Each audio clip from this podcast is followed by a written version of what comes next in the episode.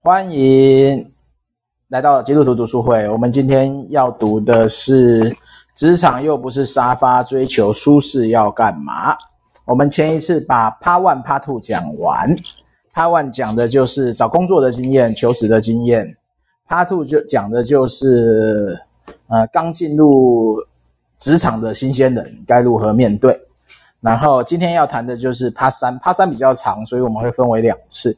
今天就是十到十九章，然后讲的就是被录用之后要怎么样被重用。嗯，大概就是这个范围。然后原则上我们进行到九点十分，因为现在晚开始。嗯，我们一小时内把它解决掉。然后今天就我们就从。那个，因为这本书其实他读他的重点摘要，应该就可以知道他大概在讲什么。所以有没有看过书，都还是其次，有没有工作，有没有工作过才是关键。因为这些讲的都是工作相关的东西。然后，呃，周品均整理的还算不错了，就是一些很简洁直白的一些问题，然后可以拿来放到我们教会机构当同工的时候，哪些问题是要被思考的。好，然后就请。提提摩太先把第十章先摘一下，摘一下。嗯，好，第十章这边啊，他就在讲的是事情不是有做就好，然后要分清楚是做完还是做好。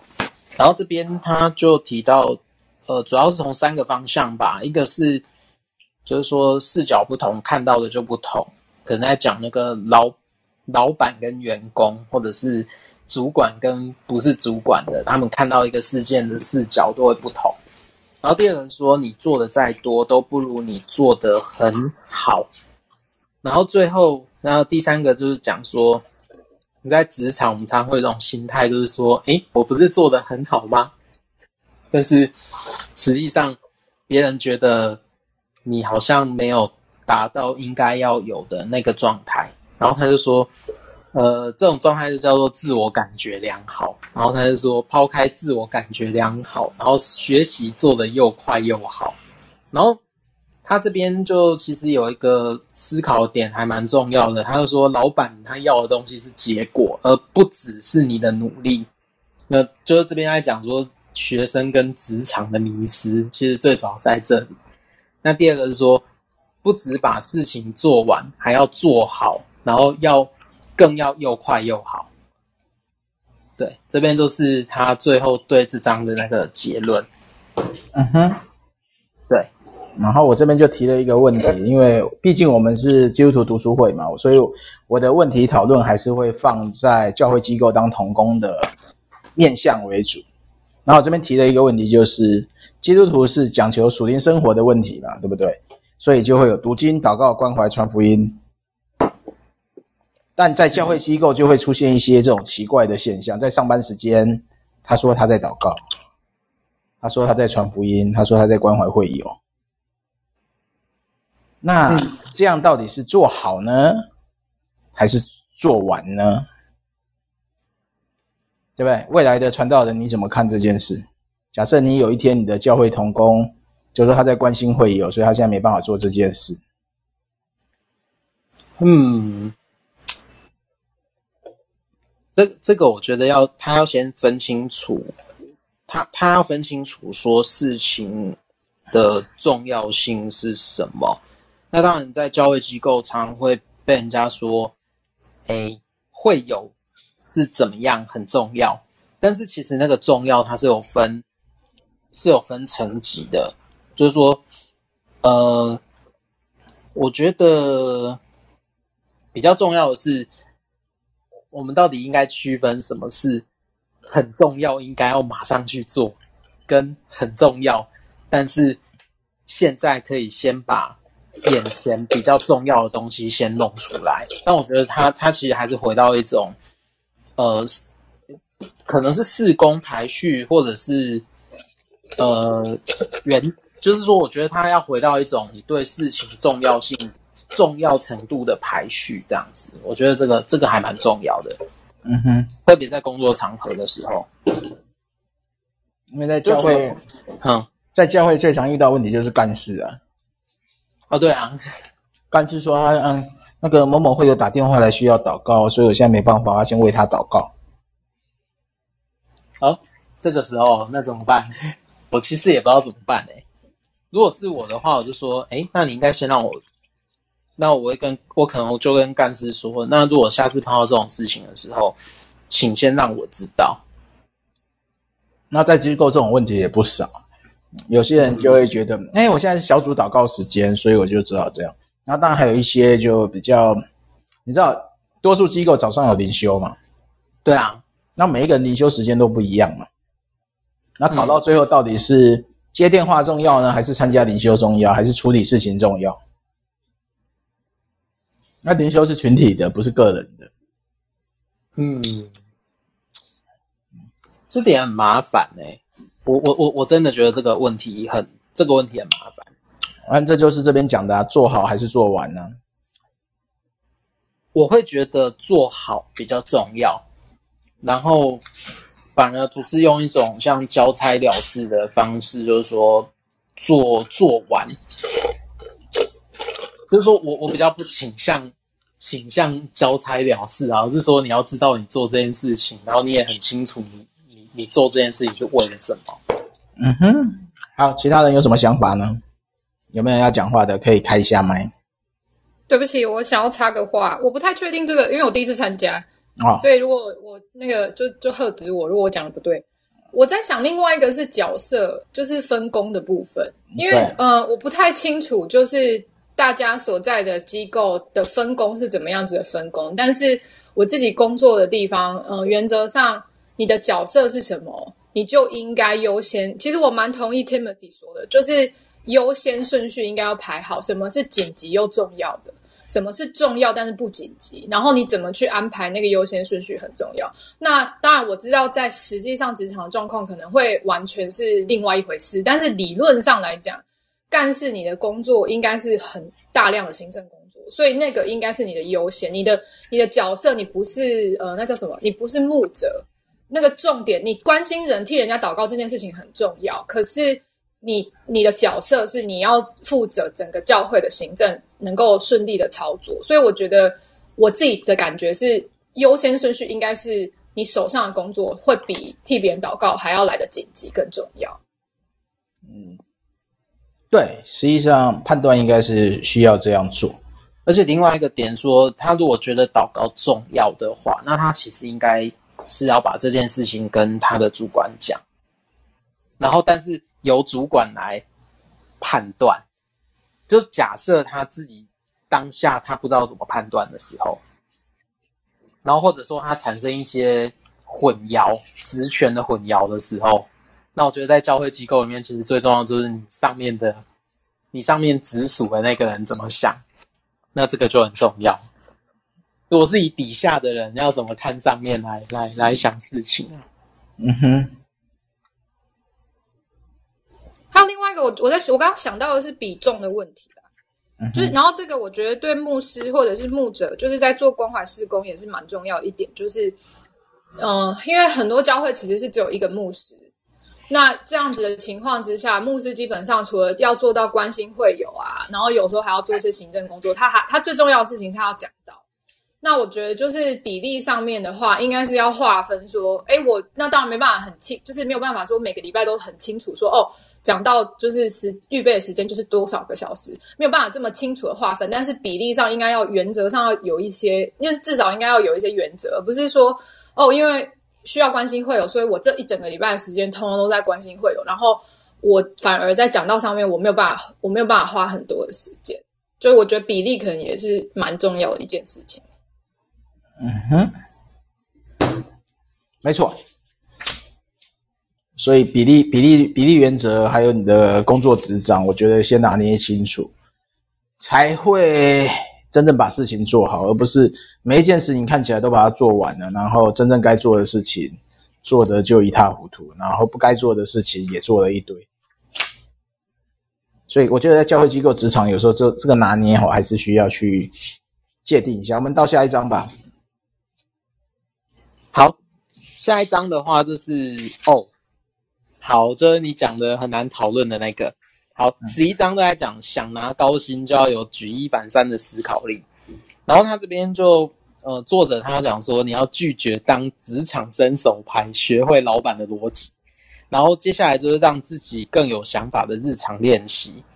那还有第三个是从小训练孩子有独立思考的能力。好，那那简单的讲法就是说，他他这里其实整段都在讲说，你要怎么透过呃观察，然后去观察老板做事的习惯，然后跟思考的方式。然后他他其实在这里，他我觉得他会着重在一个很重要的点，叫多观察。那那个多观察不是只有傻傻的看，而是说你在看的过程当中是有一些想法的。然后比如说他要举一些让自己更有想法的日常练习，比如说他要练习对任何人事物说出你的观点，然后不管那个内容多白痴都没关系。那那个第二是说练习对不同的事物多一点观察，然后形容出来，就是说可能。呃，我们都会，我们在观察的过程当中，我们都很注意，呃，我们眼前摸得到的事物。可是有时候对眼前，呃，就是说在我们眼前以外的东西，我们其实很少会有办法观察到的。所以他其实鼓励我们对于不同性质的东西要多一点观察跟，跟呃，至少先做到能够描述，然后跟跟理解。那接着。接着第三个是最难做的，就是说试着用你的看法去对照别人的看法。其实他这边就简单来讲，就是他不不是不是一种独立思考，而是一种可能大学的那个过程都会学到一种叫做批判式的思考。这样，那嗯、这边他就结论就说，独立思考比较习惯讲一步做一步，然后做到老板没说你也懂，然后把自己。练成举一反三的人才。好了，那这边黑熊提到一个问题，就自发性固然好，但必须要建立在前章的做好，不然反而会如文章所提的，还没学会走就想飞。在职场怎么培养独立思考呢？对，培养独立思考，这在华人社会有一点点的小难处，因为我们平常都说只要听不要问，小孩有耳没嘴。啊、哦，这个我真的觉得不不容易，因为你现在我说你这个问题，我会跟我现在在处理异端问题是一样的，嗯，就是说我们在教会机构的很多人都习惯于听上头指示，嗯、不习惯去思考一些，嗯、呃，这件事怎么做更好，或者这件事是不是有危险，或者是不是有违法。我觉得还有一个东西，就是在生呃，我现在讲会表到很多同学，但是我还是不要，但但但但是我还是要这样讲，就是，诶，有很多同学很喜欢在，嗯，就是没有写报告题目的时候就问我说有什么东西可以写报告，然后然后我就会我就会直接说，我就会直接说。哦，那不是有讲过什么什么东西不错？那你可以看说他他有那段分析嘛？然后那段分析你满意吗？那你不满意的话，你就可以写一段报告来来回应啊，用那个为主题写报告。那我就觉得说，其实我们在做我们在做研究啊，通常都要有一个研究动机嘛。那研究动机，它其实某种程度就是你对你在阅读当中，你产生一些跟。你阅读的东西不一样的思考，然后你可能发现问题的时候，你想要继续挖下去。那这个就是，这个就是我觉得在工作最难的地方，因为工作有很多地方是你看到了一个，你看到你可能会看到问题，或你可能会看到呃不一样的观点，然后但是你可能会看到一个比他们都更好的解决办法，但是同时你必须要。先思考完之后，才决定说你的方法到底可不可以行。就比如说，你可能在沙盘推演之后，然后去做比较，然后做说服，然后这点这点是很很很困难的。然后所以他有的时候我们常会出现说有一种你还没走，还没还没会走就想要飞这样。嗯，所以这个很难呐、啊，不容易。其他人没有补充的，还是有什么想法？关于举一反三？哎，没有，没有，就下一章啦。好，下一章，空想不等于梦想，让你的能力配得上你的野心。这边哦，这边我觉得它的标题也下得蛮好玩的，就是说，呃，也不一定当心灵鸡汤看一看。就第一个标题是，请让你的能力配得上你的野心。然后第二个是，没有梦想没关系，踏实做事也可以。哦，这个我蛮还蛮同意的。那第三个是说，别被别人的价值观。制约，没有梦想并不可耻，它其实也连接到前面那个，就是有点像举一反三的思考力嘛。就是说，有些人可能有举一反三的思考力，但是别人可能会很羡慕这些人有这个点，然后就会想变得跟他一样。可是，在职场啊，它其实有一个状况，就是说，嗯、怎么讲？我们工作到了一定的程度，就会有办法。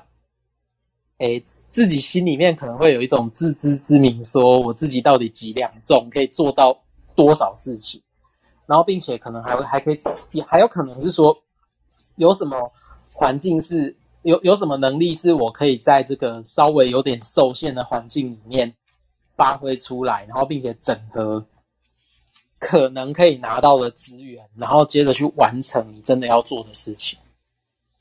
然后我就觉得他是。我觉得这段其实比较重要，是在在在回应这个。然后，比如说，呃，我觉得他的结论还蛮有趣的，就是说，认清自己能力不足，就是你开始成长的起点。千万别满口梦梦想，面对考验却一秒就放弃的人，还蛮多这种的呢。对，就是我有时候也会这样，就是哦，但那个是在非常极度受刺激的时候，他变这样。那那个最后就那个问题，黑熊提的还不错，就是在教会机构中谈论的比较不是梦想，而是意向跟负担。我们常常可以听到许多人谈论，但是谈论到眼前的各种难度，又该如何去面对？放弃啊！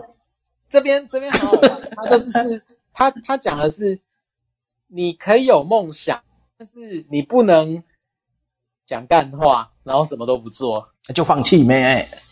哎，放弃也可以啊，放弃也是一种选择啊，一秒就放弃。但是还有一种觉，还有一种选择是，你可以稍微把事情往你想象的地方稍微推一点点，但是你只要推一点点就好。那你知道，很多人跟我谈他的意向跟负担，我都让他一秒就放弃了。为什么？因为讲到难处，他们就既然这么难，就不要做了。哦，对啊，他就直接放弃啊。那没有人想要去解决问题，欸，真的真的好笑。哎，对，但是解决问题的时候，它其实又分成说，呃，你到底是要面对的是核心呢，还是你想要营造一个解决问题的环境？我就想以前有一个那个啊，要做什么云端云端教会网络的这种东西啊，对，就某某某某人的前老板嘛，哈。然后我跟他聊一聊，说。做这件事没有问题呀、啊，呃，钱钱拿出来烧，先拿出五千万，我们确保五年内不赔钱，就钱花完，然后五年后可以自力更生，就是就是养成养出一个开发 team，也也也让我们的组织有基本的运作能力跟接案能力，然后可能就是一部分是接外面的案子，一部分是做做这个云端案子，所以我就提了五千万，他说不可能，没有那么多钱，我说没有那么多钱不要做啊。他他第一个问题是没拿不出这个钱，他没有想要去怎么拿这个钱，我就觉得他的思考逻辑就不用商量了，这就一秒放弃嘛。你是说一年五千万还是五年五千万？五年多，这辈子他这辈子怎么样也拿不出五千万来，好吗？他去募啊，他去抢啊，随便啊，重点是他要不要做啊？如果说这件事真的他觉得那么多那么重要，我就不相信他不能去找别人要。对啊，他先拒绝拒绝。筹钱这件事，我就觉得有点过头了。哎，这个有录音呢，我会不会死掉啊？哎，没有，我没有说谁，我没有说，我没有说谁哦。没关系的，我没有说谁。嗯哼，对啊。那其他人有什么想法？关于梦想跟那个空想？跟干话，为了梦想讲干话。但但我自己是真的觉得，很多人哈，就只敢提梦想，却不敢去解决问题。就有梦想一定会有问题嘛？因为你要朝梦想前进，就是把眼前的那个拦阻全部打破嘛。但是，一碰到拦阻，就觉得、呃、这条路不可行，我就觉得有点有点搞不清楚，是真的他想做，还是真的只是谈个空想，还是谈一个梦？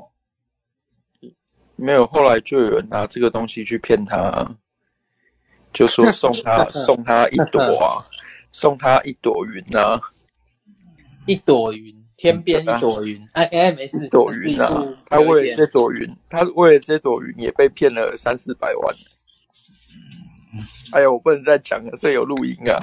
好，那就不要。因为我觉得这个梦想跟空想，哈，就是说你有没有逐梦的能力是一回事啊，但是，如果你真的连解决问题的能力都没有，那你就。安分做你自己现在能做的事就好，就他里面讲的这个工作啊，你认份啊，把交办你的事情都做好啊，把任务都完成也不是坏事啊，平平淡淡过一生也没有不好啊，最起码没有亏欠任何人啊，还可以祝福到很多人。这这这让我想到一个，好像有一个漫画吗？什么？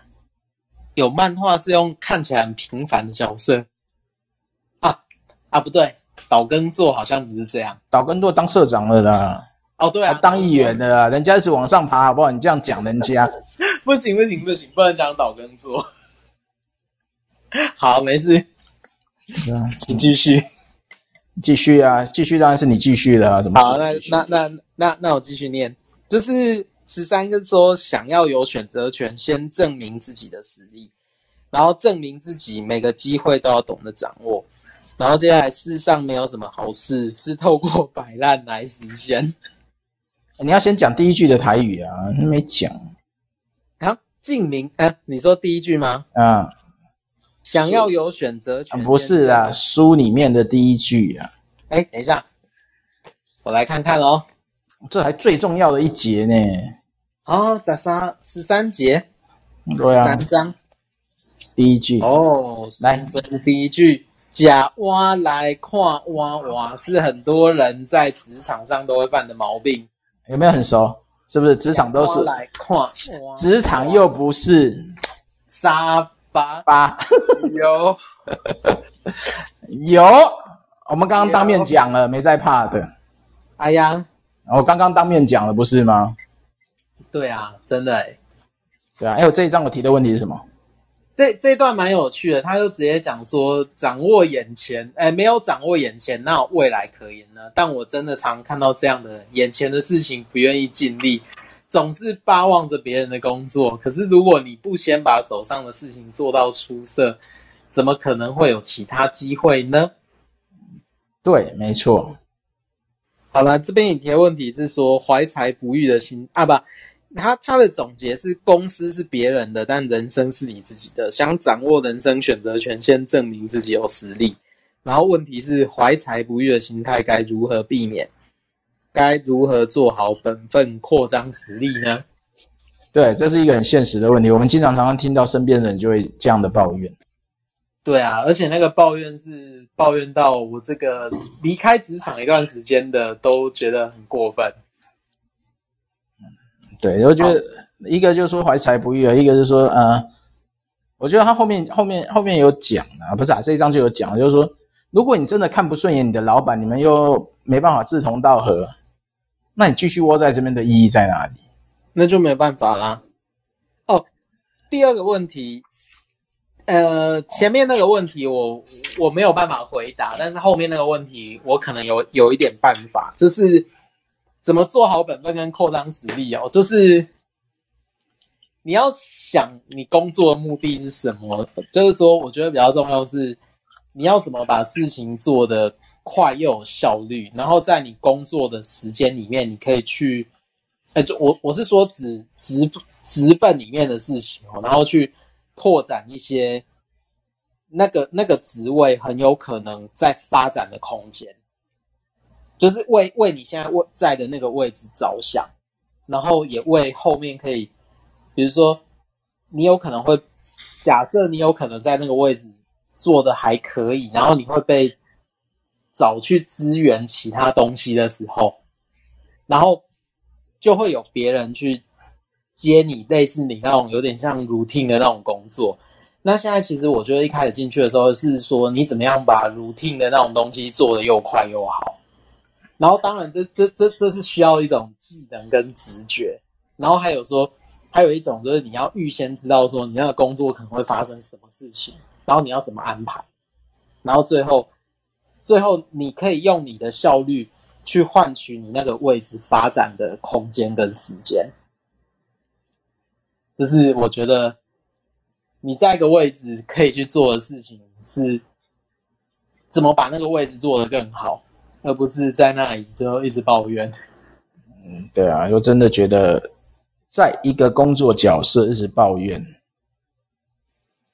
一个既然你那么不喜欢这边，那就走啊。对，不要委曲求全，也不要说想要给谁脸色难看。这里面就有讲了。对啊，你你就去发展你想发展的空间。做事不开心，你就去找你开心的地方啊！不要去窝在，这叫什么？蹲在茅坑不拉屎，又不愿意好好贡献，又四处抱怨。我就觉得这个这样这样实际上是很没有的职场道德啦。对啊，而且你自己又做的不开心，你又让自己持续不开心，他真的没有任何实质意义，就不知道那种心态是什么。那、啊、如果说真的怀才不遇，那就是去闯各种各种不同的地方嘛，不同可能的机会嘛，就去闯闯看嘛。对啊，然后或者跟其他和其他人合作去做一个大家都可以得利的事情，然后你一开始可能可以不用拿最多利益。啊，对啊，我就觉得这种。好了，下一章了，我们今天进度还是要控一下。好。呃，公司不欠你，用能力证明你值得加薪。然后，呃，哦，这个也很尴尬，什么情况下提出加薪的要求才合理？然后第二个问题是，把选择摆在面前，不要变成自己不努力的借口。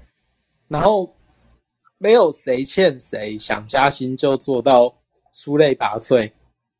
然后选择战场再去付出，不要成为自己不努力的借口。啊，好，先不用谈问题啊，先谈职场的实质问题啊。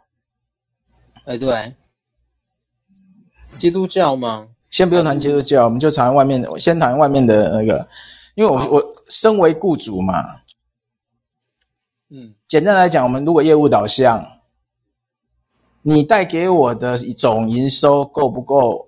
我支付你的薪水，那这是很现实的问题。这是一个资方一定要考量的现实。我又不是慈善事业，我干嘛平白养你？哦，对啊，对啊，你没贡献你就走啊。因为像像有些像我的客户那边嘛，就很明显嘛，你的业绩没没达到目标，你就是走路嘛。嗯，啊，如果有达到，那就留下来。当然，公司会先栽培你嘛，不会一开始就叫你一步登天嘛。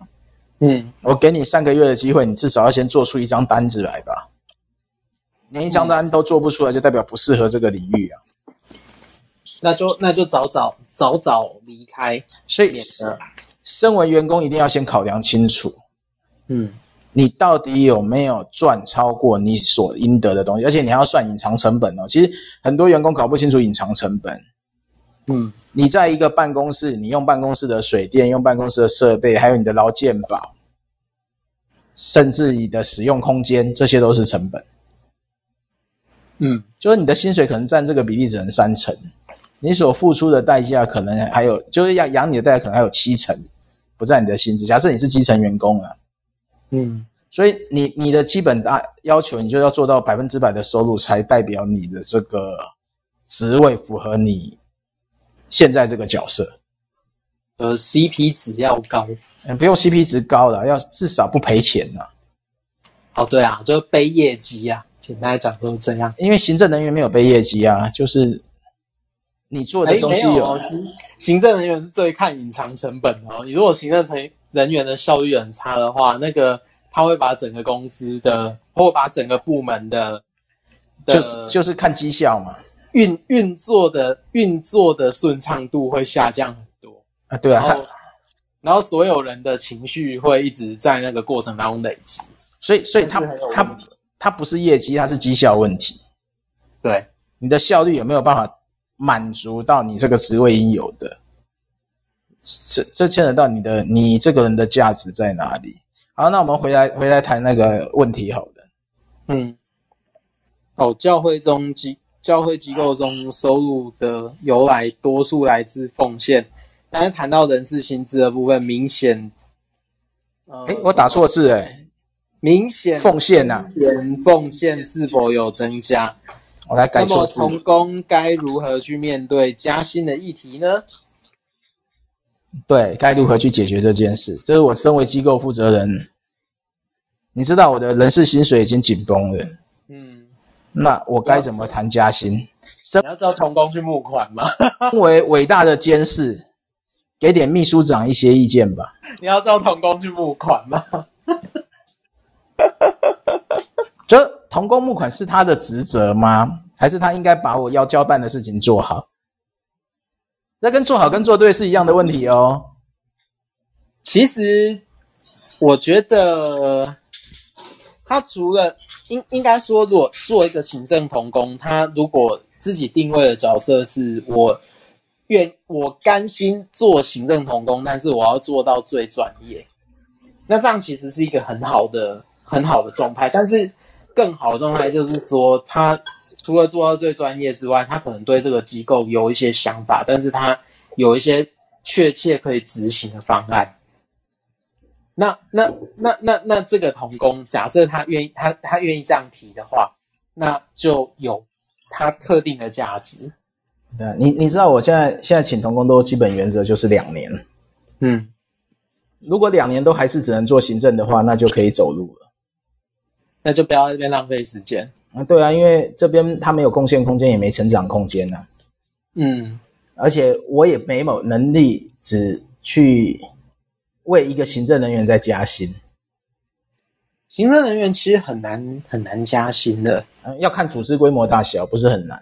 我的组织就这么大，他就只会知道这些钱。假设我组织是更大，啊、嗯，那当然可以更多钱啊。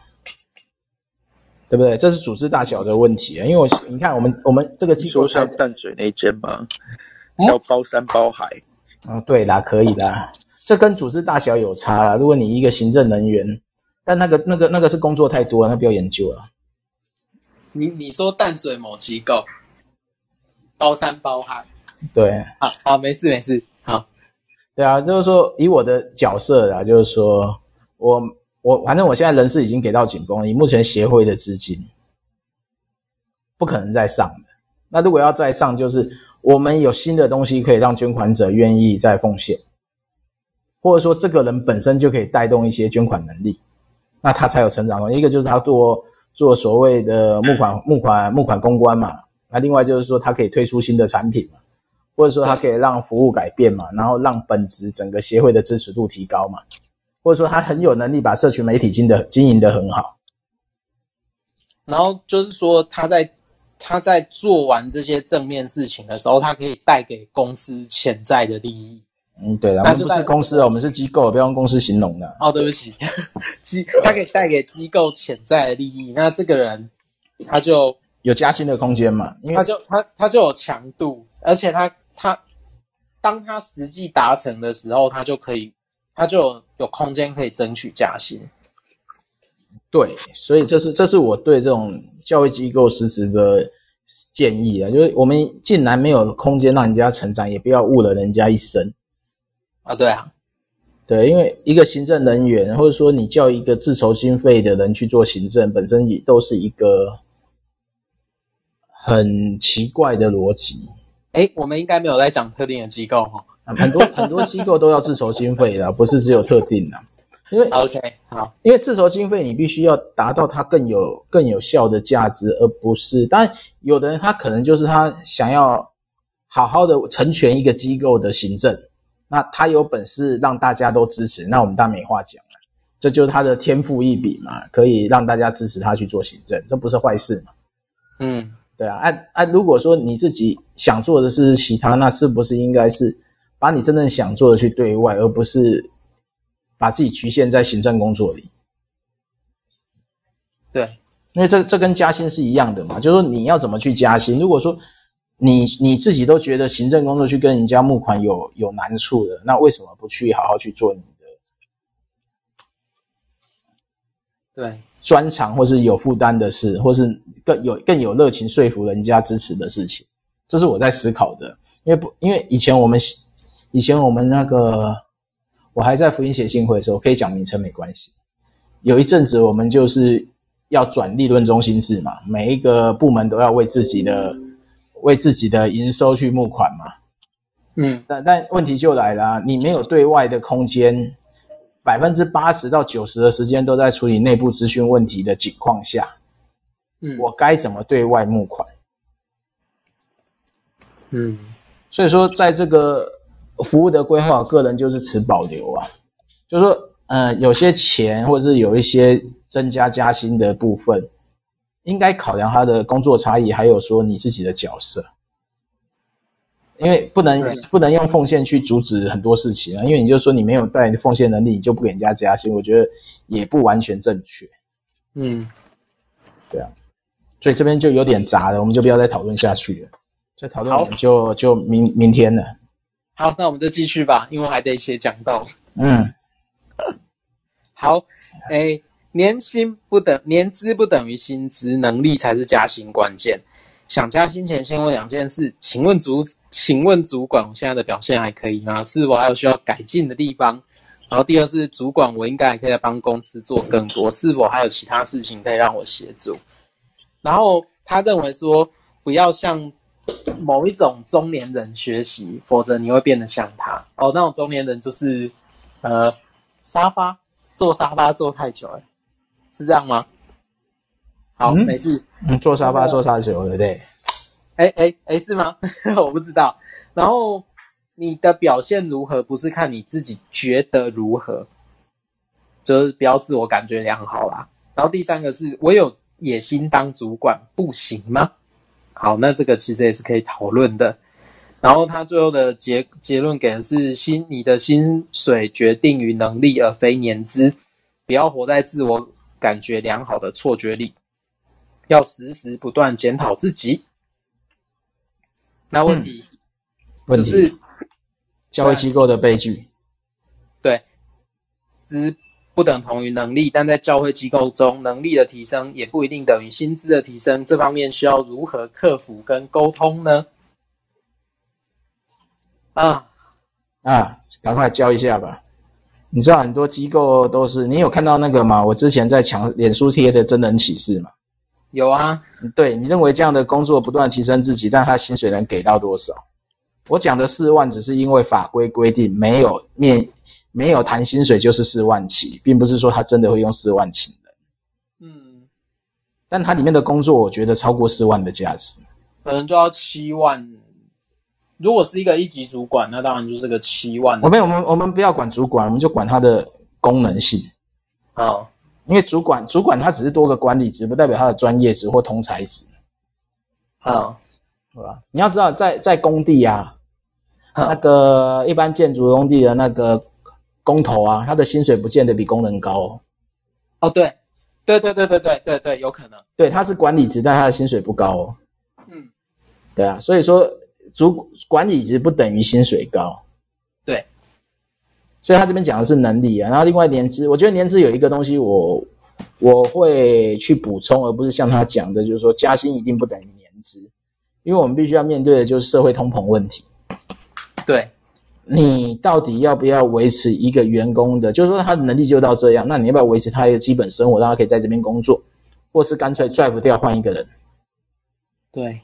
对，这是一个很现实嘛，所以有时候年资也是必须要考虑的。例如说，像我们现在那个前阵子那个公教人员采取，哎，公教吧，那个军对军军工好像没有教，啊，对，军工人员调薪四趴，这个就是为了反映通膨的问题，并不是因为他的能力变强。所以我觉得调薪有一块应该要考量我们社会环对社会环境的问题。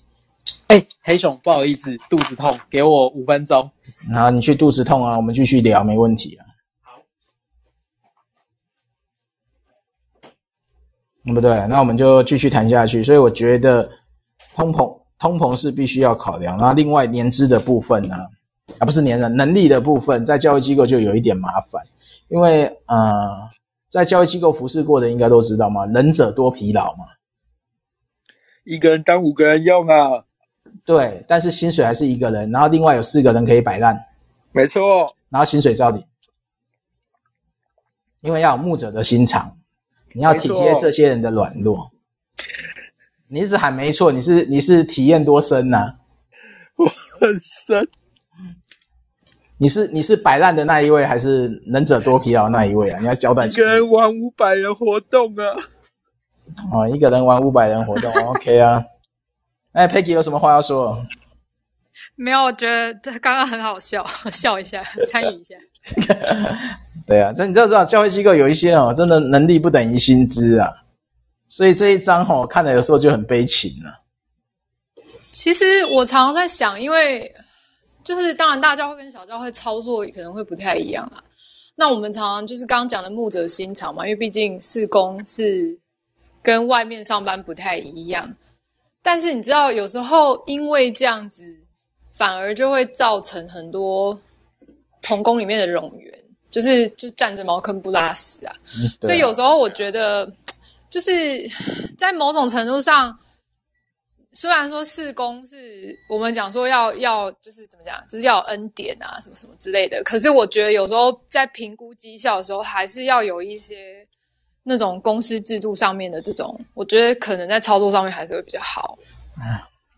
是啊，我觉得，但绩效评估有些是，你知道很多牧者根本不会管理，更不会评估绩效，用错误的绩效工具害死了蛮多的。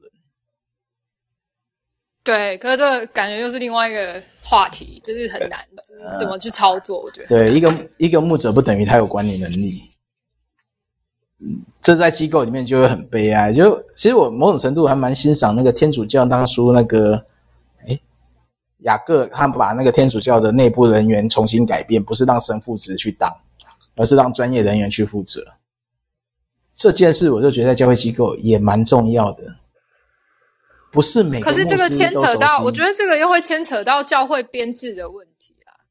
就我们刚刚讲到了行政人员，就是所谓行政人员薪水的这个部分嘛。那因为其实管理的管理人员跟行政人员，就是内部管理的这个部分，其实是环环相扣嘛。那你的教会如果不够大，其实你有没有能力再去养一个专专门在做这些事情的人？这个又是另外一个要讨论的问题。啊，不用说那么多了，在组里都是一家人，计较这么多干什么呢？就没钱咩？所以在组里都是一家人呐、啊，耶稣爱你，我也爱你哦。好，你的薪水就是我的薪水，谢谢你。没有这种事哦。啊？哎，不对，你没薪水，我不应该讲这句话。好可怜哦，怎么这样子？唉，唉，有人连薪水都没领，真不知道该说他什么。没有，那个老板刚打电话来说，可以补我这一个月的离职金，这样。哦，这么好、哦。对，只有补半个月，这样半个月不到。哎，任职满一年要给半个月啊，这是这是标准的遣散。哎，你是自愿离职哈，不算哈，自愿离职可以不用给的哦，不好意思哦。我我我不我不算自愿离职吧？嗯，算哦。啊？前面已经三个月没有给薪水了，还自愿离职、哦那？那是他欠薪呢、啊。哦，这是两回事哦，不相关。没有，我我劳健保还是挂在那，所以是他欠薪嘛，这是不相关的事情哈、哦。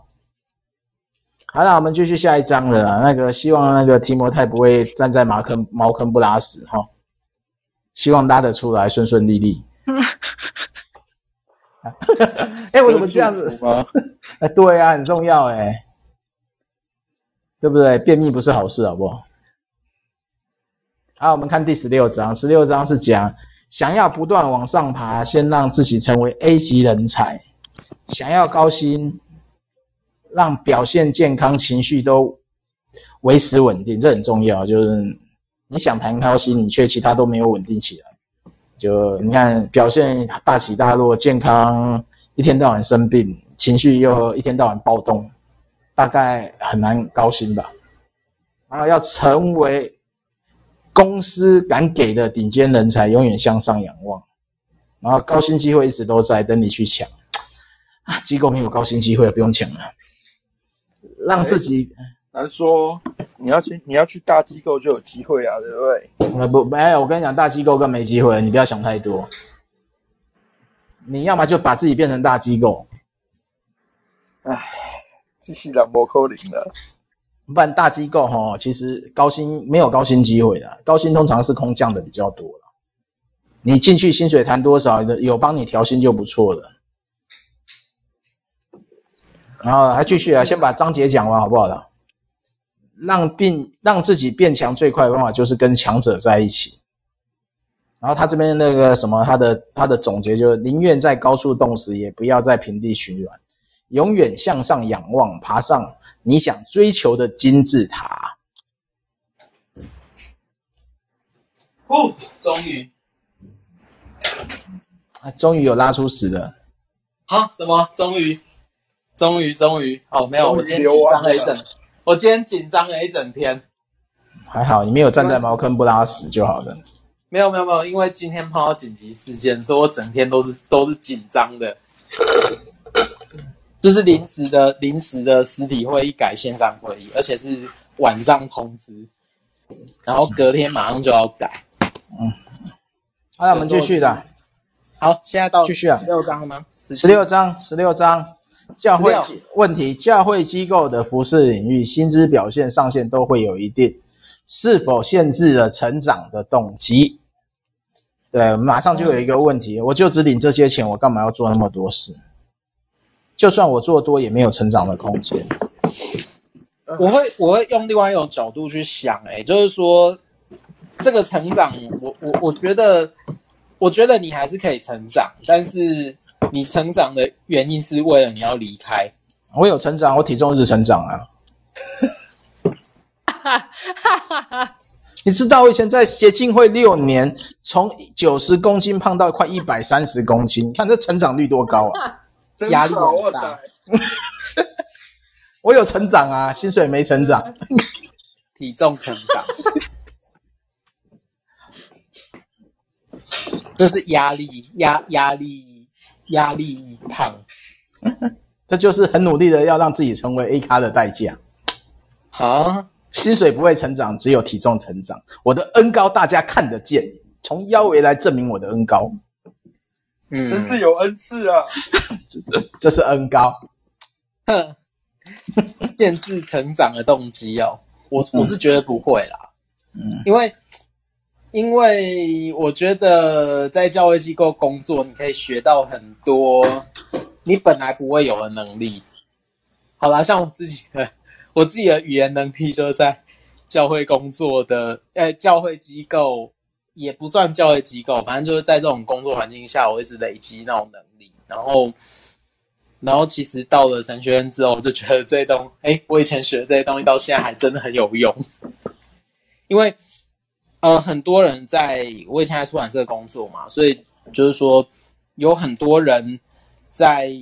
比如说进出版社以后的三年或四年，可能五年开始出现职业倦怠的时候，他就开始不读书了。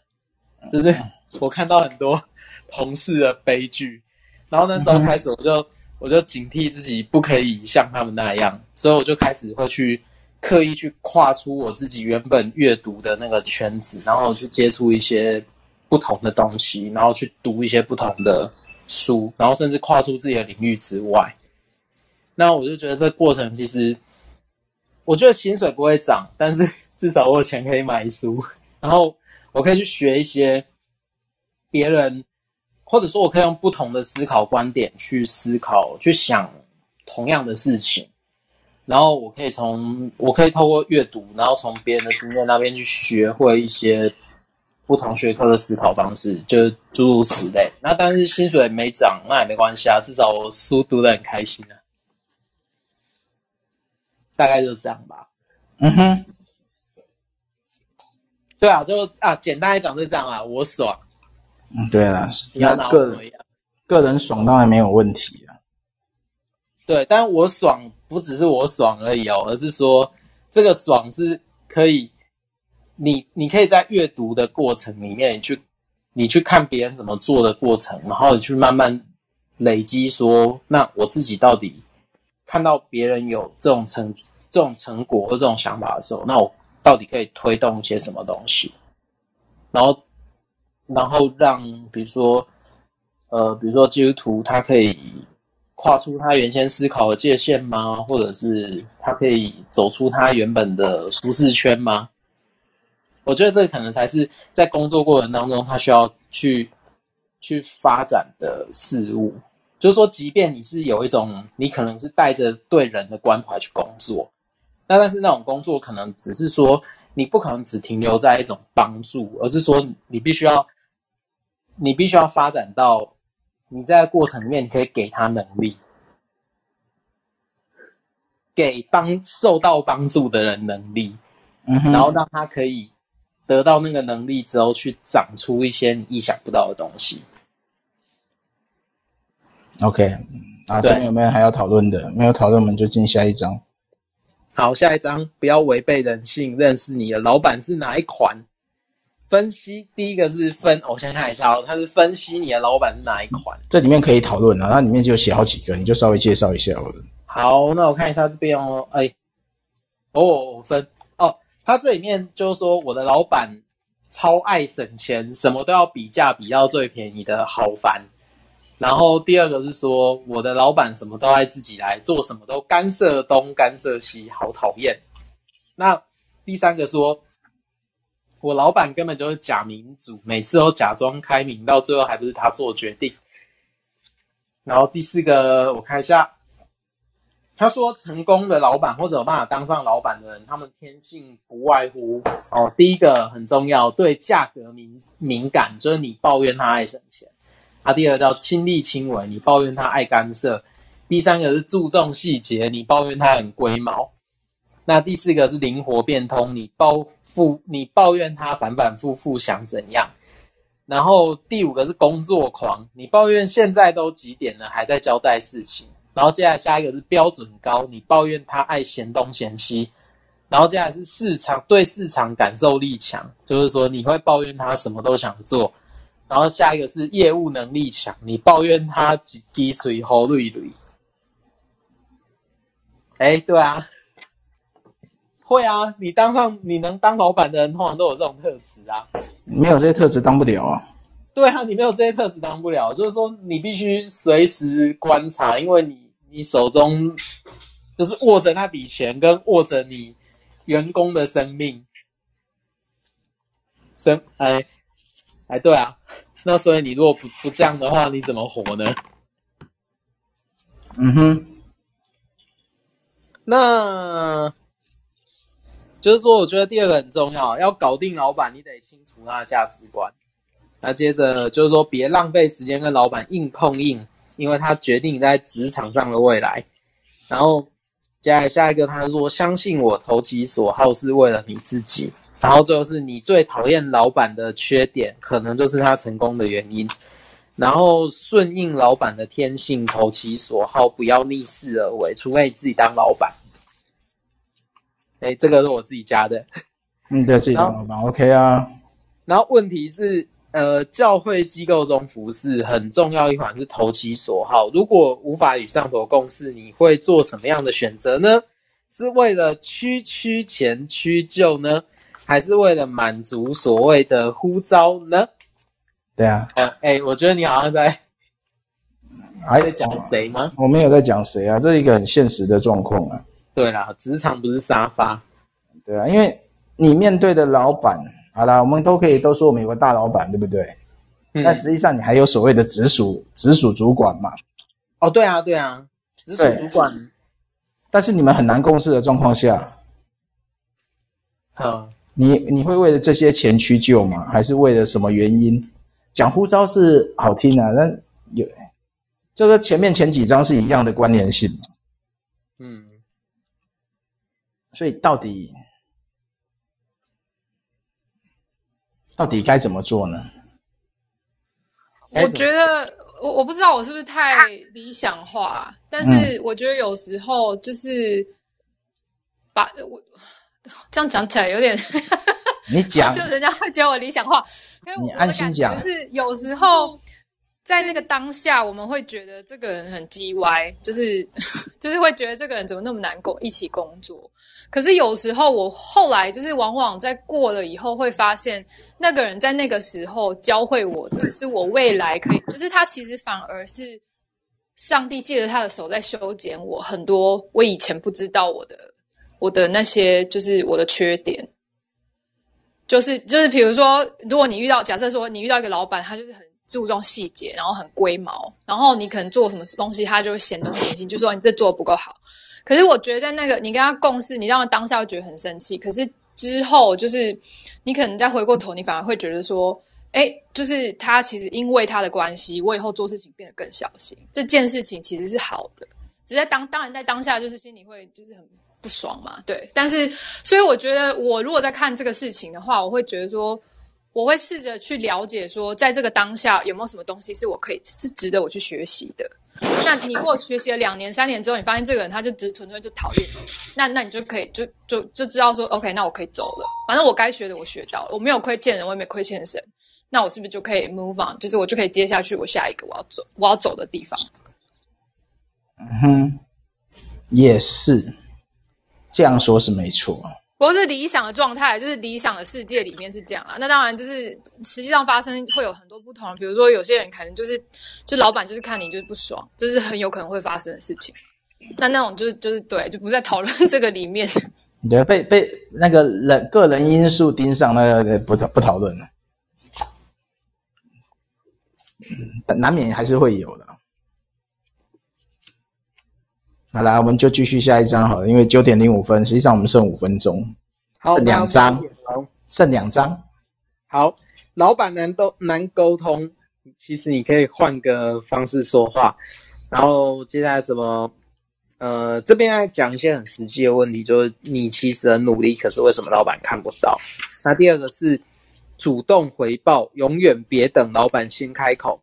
然后下一个是你要报告的不是问题，别把你的工作丢给老板。然后优秀的人通常会这样做。然后下一个是请示老板，你不你需要不同的技巧。然后还有一个是学会向上管理老板，别让他给你添麻烦。向上管理是现在很重要的事，哎，这个很重要。嗯，对啊。然后我觉得要先要先补充一个东西啊，优秀人才通常会怎么做的？呃。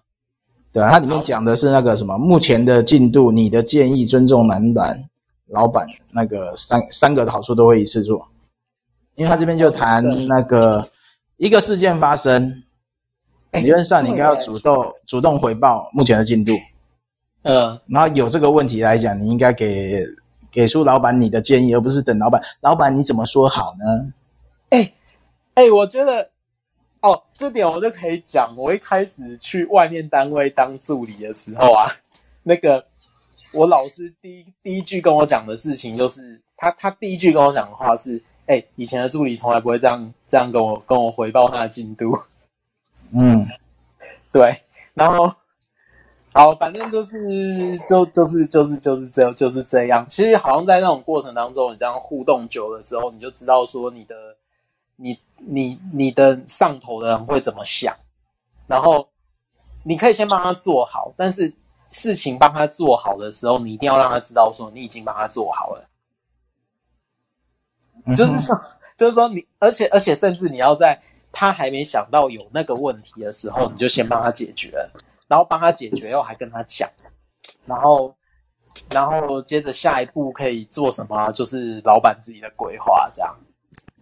对，对，就是就是说，我觉得要当行政啊，好像最，好像要常常会有这种很很直觉的那个 sense，可以知道说你上面的人要什么，然后接着你就有点像是我讲的比较难听啊，就是说像狗一样，就是你先帮他找出一个找出一个位置，或者找出一个可能，然后接着你就。把那个可能或者把选择给他，然后老板最后选择的东西，你就完全尊重他的想法，就就就这样去做就对了。即便你有更好的，都要先压住。嗯嗯，但是有假设有更好的，你又没有办法说服老板的话，就不要强碰，那就代表说那个时机点一定不适合。嗯，老板决定，老板负责。对，那我决定就是我要负责，你负不了责，但是我没有办法，因为我没有股份。嗯，对你没你没那个责任权利。对，而且你也不需要去扛这个责任，你只是你只是秀出问题的方向。对啊，就这样。回到我的问题啊，现在现在很多不是从属关系呀，嗯，尤其是在教会机构或是新创产业，我们全部都是扁平化组织，就说我们是一起创业伙伴，或者说我们一起是同工关系，那该怎么沟通呢？简单的就写工作报告，但是那个工作报告是所有的人都要可以看的。我知道很多工具可以用，只是大家不熟悉而已。因为以专案以专案管理来讲，本来就有专案管理系统，是可以随时回报、跟指派、跟追踪。嗯，但是多数人不太愿意去做主动回报，这是我遇到比较大的问题。我以前都会建议大家用那个 Google Doc，然后就是每天就是说，假设你有要很追要要一直追踪的专案的时候，就开一个 file。然后有参与的人就在上面写，就是说谁谁谁，然后今天完成了什么，然后需要什么东西，然后什么东西需要资源，然后就用字当做管理。对，因为有时候写工作报告，它是一个冗长的工作项目。对，但是它其实就变成说，它的价值在哪里？如果说我们才四五个人的一个 team，那就是你有什么东西没有做完，又需要合作。然后，但是你也要回报进度的时候，那就变成是每个人都要有意识说，我在合作一个东西。就比如说一起写报告的时候，然后就要写说，呃，假设啊，就有一个东西，我现在比较常，以前比较常碰到，就一起写报告的时候，我其实不喜欢做团体报告，但是我都会说，我，呃，比如说我自己就会说，我先找论文，然后找论文之后分配，分配之后摘要。然后摘要的时候是什么时候要？然后就每个人写完之后，就大概会有一个就是可能时间，然后再讨论。然后比如说，我觉得它是有一种协商的过程。然后在协商的过程，要知道说做要要让所有参加的人都说我在执行进度，但是万一执行不完的时候，那呃，我们可以怎么样？修改，然后去配合，然后以至于报告可以如期把它交出来，这样。嗯哼，对。好了，最后一张了，最后一张了，还有谁要讲话？愿意骂你？有没有人要讲话？没有。好，赶快最后一张，最后一张。愿意骂你的才是好老板。卸下心防，往上爬。好，那这是讨厌被骂，那你要有不会做错事的本事。然后就遇上强人老板，要卸下心防，承认自己的不足，然后找到你工作的正能量，职场可以是快乐的，然后让老板成为你的人生加速器啊！然后越被老板电的，越有可能是明日之星。呃呃，好，你的工作心态决定你能爬到什么位置，然后能被骂的都是明日之星，让老板成为你的加速器吧。是否被骂过呢？还是因为指责无法适应呢？如何才能不要太硬？啊，对，我有被骂过。嗯，所以到底被骂是好还是不好呢？我那时候是怎么样啊？我想起来了，我因为一开始不太会沟通，就是说我有被我有被念过一次，就是说你怎么可以？因为你不太会沟通，你就自己把事情揽下来，全部自己做。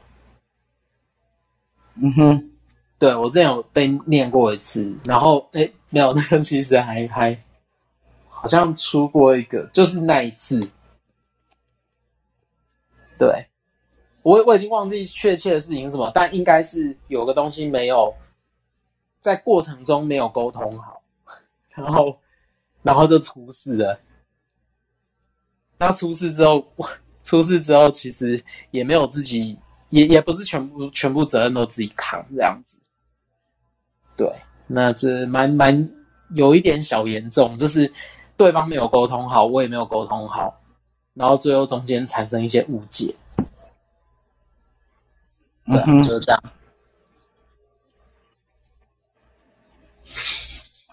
好了，其实我觉得这个职场这个东西就是比较比较多是沟通，然后但是骂他其实某种程度来讲还是沟通。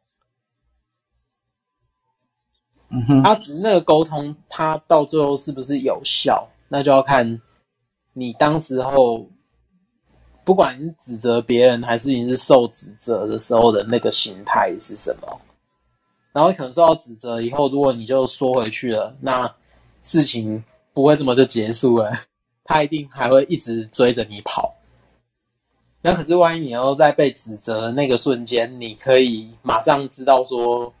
呃，角度的差异，然后问题的症结点，然后你去针对那个问题的症结点去做改进的话，那这样子的话，它可能可以增加效率，或者说帮助你在工作上你能够呃去更多看到一些别人看不到的问题，那这样可能就会就会做就会有更好的发展吧，或者说空间。或者你可以，你你可以在职场里面的可以发挥的空间就会越来越大，然后直到有一天老板受不了你这样。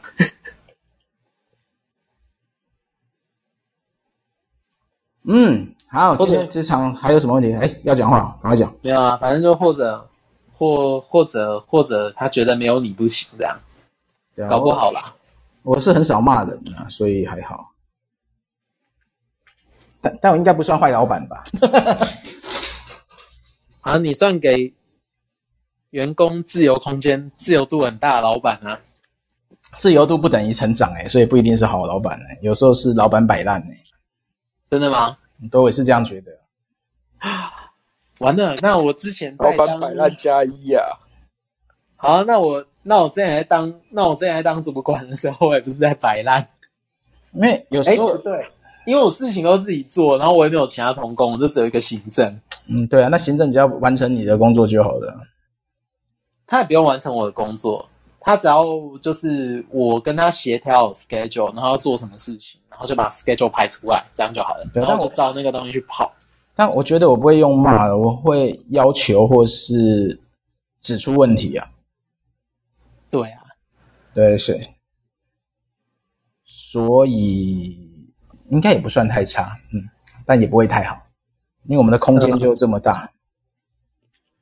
对啊。那那今天就到这边了，还有没有还有没有有什么想分享的？教会机构吗？你可以想到要讲什么就讲啊，没有的话我们就准备做结尾的哦。好啊，我觉得我觉得可以暂时做结尾，然后剩下的就是下次再再来讨论。